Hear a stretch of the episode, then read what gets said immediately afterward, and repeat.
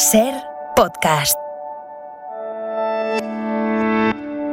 Estás escuchando Acontece que no es poco y yo soy Nieves con Costrina, la que te lo cuenta.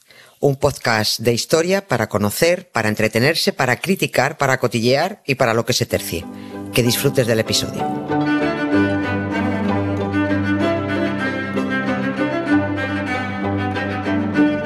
Hola Concostrina, ¿cómo estás?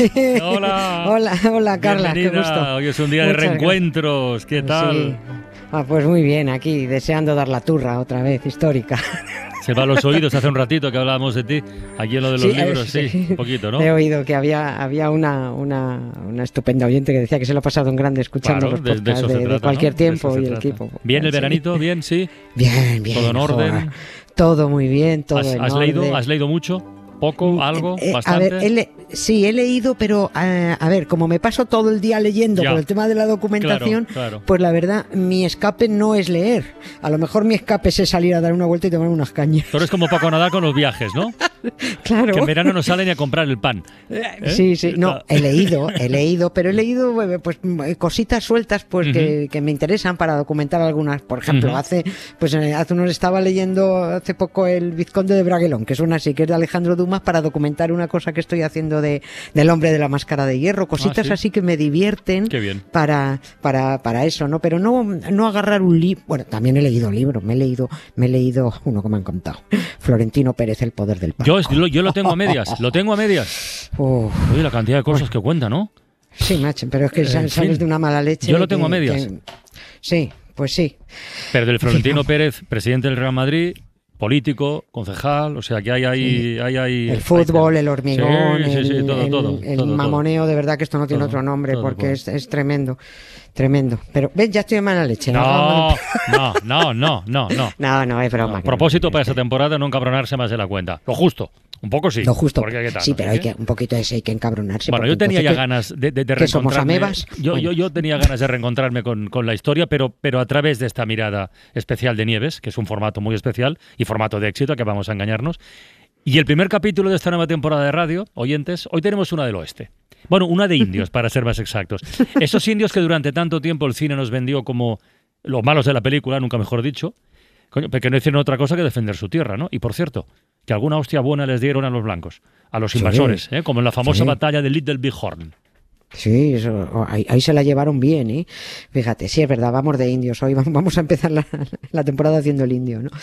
Todos, todos esos personajes que nos hemos hartado de ver en las pelis del oeste, eh, además muy, con nombres muy simpáticos, ¿no? Persona nube roja, pie veloz, Mm. oso puesto en pie, ¿no? Toro sentado, caballo loco, loma negra, todos, ¿no? Pues, pues parecen ficción por eso, porque es que salen en las pelis y porque Mm. Goma tienen rota. así, sí, goma rota, El famoso sí, el famoso, lo- chiste. ¿Por qué me llamo Flor de Primavera?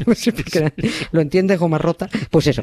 Eh, bueno, pues parecen ficción, pues salen en las pelis y porque tienen nombres aparentemente raros, pero en realidad son nombres lógicos, ¿no? Porque se nombraban de acuerdo a algún rasgo de su carácter, alguna característica física o algo que hubiera marcado su vida, como a goma rota, ¿no? Por ejemplo, si corres mucho te ponían pie veloz, si tenías temple, si te mantenías ahí imperturbable ante cualquier amenaza, pues te ponían toro sentado, ¿no? Sitting Bull lo llamaban. Eh, dicen que Caballo Loco soñó un día con eso, con un caballo salvaje, un poco desquiciado, y se quedó con Caballo Loco hasta el fin de sus días, que, que mira tú, fue tal que hoy, 5 de septiembre de 1877. Joder. Ese día murió Caballo Loco. Las fuentes no se ponen de acuerdo porque la enciclopedia de los Mm. nativos americanos dice que el nombre de Caballo Loco lo heredó porque también lo llevaron el, el padre y el abuelo, ¿no? Mm. O sea que era mejor familiar, ¿no? Claro, sí, oye, es que a lo mejor todos sona- soñaban con caballos locos, No. era tradición familiar. Pero el caso es que hace 145 años que uno o varios rostros pálidos, parece que solo fue uno, mataron al Sioux más admirado, al más valiente y, y al más orgulloso de los nativos americanos, ¿eh? que de loco no tenía ni una pluma el hombre este. Fue el, el único que no se doblegó ante los invasores. Ni Toro Sentado, que acabó trabajando en el circo de, en el espectáculo de, de, de Buffalo Bill. Buffalo Bill, sí. Eh, Sí, ni hasta por Barcelona, Toro Sentado no llegó a Barcelona, pero bueno, eh, Buffalo Bill sí. Ni Jerónimo, que murió el hombre agarrado a una botella de whisky, ni Lobo Largo, que acabó muriendo en Londres, haciendo el indio en un circo, también en el de Buffalo Bill. Buffalo Bill es que metió a todos en nómina después, ¿no? Caballo Loco acabó con el peliculero general Caster, humilló al séptimo de caballería, guió a, su pueblo hacia tierras libres porque se negó a permanecer estabulado en reservas.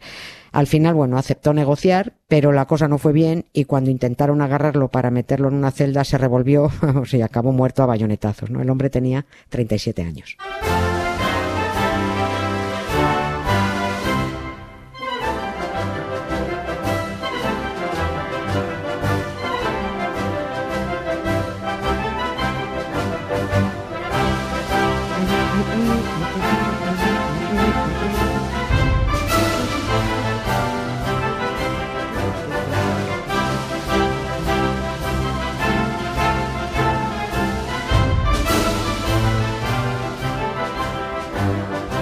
Ya lo hemos comentado antes de pasada, si algo hizo famoso a este caballo loco fue la batalla de, Little Bighorn, oh, donde efectivamente desbarató al séptimo de caballería, se cargó a Caster. Caster sí, y, todo, pero no, lo hizo solo, ¿no? No, no, no, lo hizo Apachas con toro ah, sentado, con Sitting Bull, ¿no? De ahí viene que se convirtieran en, leyenda, ¿no? Pero ojo, en leyenda en el sentido ese de, objeto de admiración, no que fuera exagerado, ¿no? Lo malo de aquella contundente victoria en Little Bihor es que con ella firmaron su sentencia de muerte, estaba claro, ¿no? Porque eh, eh, al hombre blanco le dio un brote de, humillación y ya fueron a degüello, ¿no? Algún tarugo dirá que en realidad los invasores fueron a salvar a los salvajes de sus propias costumbres, porque eso de cortar el cuero cabelludo de tu enemigo está feo, ¿no? Sí, ya, claro. Como cuando los españoles fuimos a salvar a los aztecas y a los incas, los, los bestias que hacían sacrificios humanos al sol. Eh, fuimos a decirles que eso no se hace, que solo puedes sacrificar prójimos a cascoporro en una hoguera, en nombre de Dios. Entonces sí, pero, pero al sol no. Pues la intención con los nativos fue la misma, ¿no? ¿Qué iba a ser eso de vivir en tiendas al borde de un río?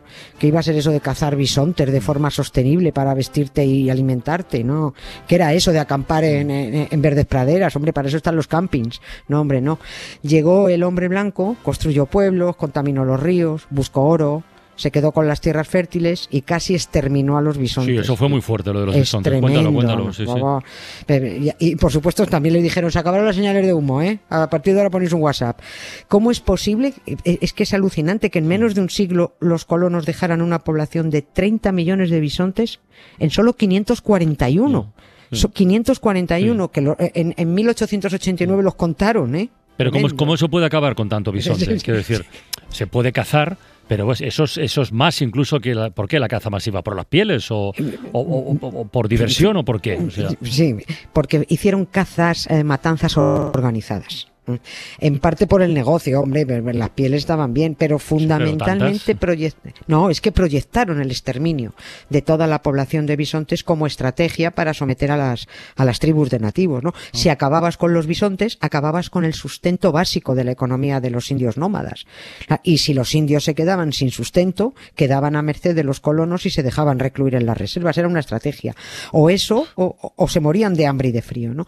Hubo un general que se llamaba Sherman, algunos lo consideran el primer general moderno, lo llaman, porque su estrategia siempre, con los indios primero y luego también en la guerra civil estadounidense, su estrategia era dejar la tierra arrasada. También se llama la estrategia de la táctica de la tierra quemada, que consiste en destruir absolutamente todo lo que pueda ser útil al enemigo, ¿no? Pero bueno, dicen que esto no lo inventó él, anda que no se llevaba usando desde, desde hace tiempo, Napoleón incluso, digo Napoleón, los rusos contra Napoleón, ¿no? Bueno, pues el general Sherman dijo que el modo más rápido de obligar a los indios a en reserva se entiende, era enviar a 10 regimientos de soldados a las llanuras con la orden de disparar a los búfalos hasta que sean demasiado escasos para mantener a los pieles rojas. Tremendo, ¿no? Claro, o sea, tú, te, marcas como objetivo ocupar un territorio, echar a los dueños y luego encima te escandalizas porque los indios se reboten. you take your time,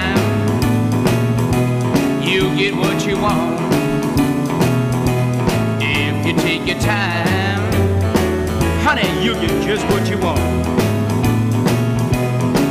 So don't uh, hurry me, worry me, hurry me, take it easy, baby. If you take it slow, then you'll find I know. If you take it slow, you get that feeling more and more. So don't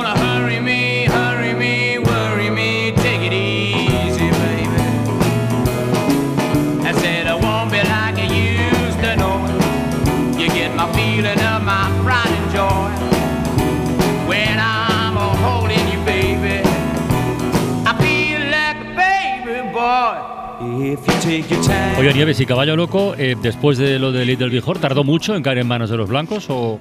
Un, poco más de un año, aguantó un, poco. Sí, pues, eh, la batalla de, Little Big fue en el 76 y Caballo Loco muere en septiembre, pues un mes y un año y dos meses, ¿no? Nada más vencer, ya sabían los dos líderes nativos de, Little Big Toro Sentado y Caballo Loco, vamos, que los rostros pálidos iban a volver, pero con peor mamá la leche, ¿no?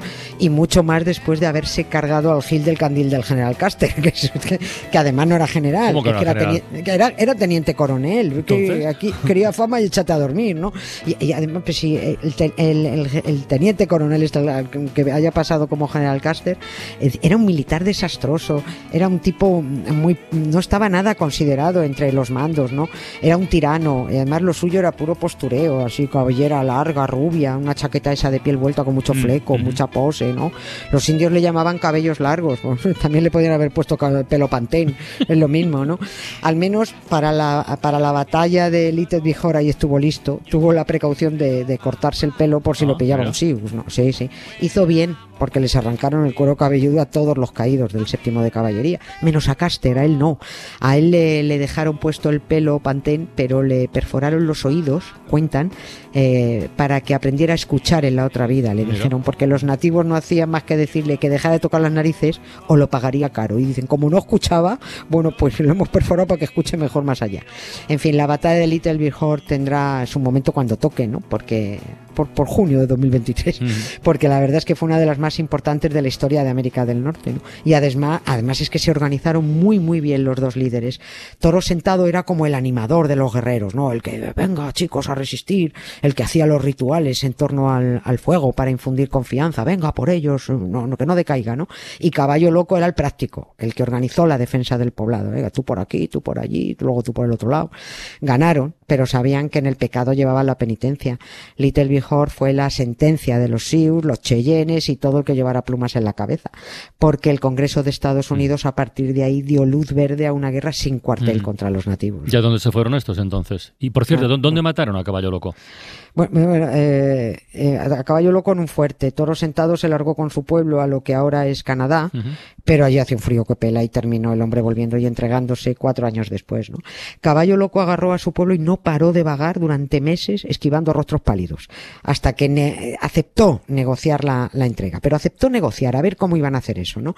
Instaló el campamento cerca de Fort Robinson, al norte de Nebraska. en, Nebraska está en todo el centro de Estados Unidos, ahí en todo el mogollón. ¿no? Bueno, pues en el norte de Nebraska eh, estaba Fort Robinson. Las negociaciones no fueron por buen camino porque le propusieron, dijeron, mira, caballo loco, mm, tienes que ir a Washington a entrevistarte con el presidente Grant. Y caballo loco dijo, que, el Gran este, si quiere que venga a verme a mí, yo que tengo que ir a Washington, ¿no? Se rompieron las conversaciones, lo detuvieron e intentaron meterlo en una celda. Venga, hombre, tantos años en la pradera y no conoces a Caballo Loco. Caballo Loco en una celda, vamos, ni en broma. Se zafó, se enfrentó, hasta que un soldado le clavó la bayoneta, ¿no? Seguramente por su cabeza pasaría el famoso grito que siempre daba cuando se lanzaba contra el enemigo, que dicen que decía, Oka hey, hoy pues es un buen día para morir. Bueno. Entonces acabó encerrado, pero ¿y enterrado dónde le enterraron? porque esa es otra cosa. Bueno, sí, porque a ver, eh, su tribu lo llevó a un lugar indeterminado de, de sus tierras. ¿Y cuáles eran sus tierras? porque, bueno, pues esta misma pregunta se la hizo una vez un, un, soldado, le dijo, pero bueno, ¿tus tierras cuáles son? Y él dijo, mis tierras son donde mis muertos yacen enterrados, ¿no? Y allí lo llevaron. Lo llevaron a las colinas negras en, en Dakota del Sur. Y justo allí llevan construyendo desde hace 70 años eh, su memorial. ¿70 años llevan? llevan 70 años, pero es que para terminarlo se necesitan otros 70 años más. Es un sitio, es un sitio precioso, ya se ha convertido en un museo donde la gente va de visita, ¿no? Y eh, va a ser la estatua esculpida más grande del mundo. Es caballo loco a, caballo, ¿no?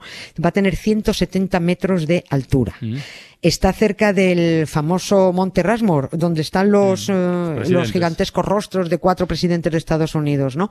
Bueno, pues esos cuatro presidentes, esas caras van a aparecer un mojón pinchado en un palo al lado de la cara de caballo loco. Porque las caras de los presidentes tienen 18 metros de altura y la del Sioux, que ya está hecha, la de caballo loco mide 27 metros. Ya está hecha, impresionante. Será la última batalla ganada del Sioux ante los rostros pálidos. Y digo yo que Caballo Loco ya podrá decirle a George Washington, hoy la mía es más grande que la tuya.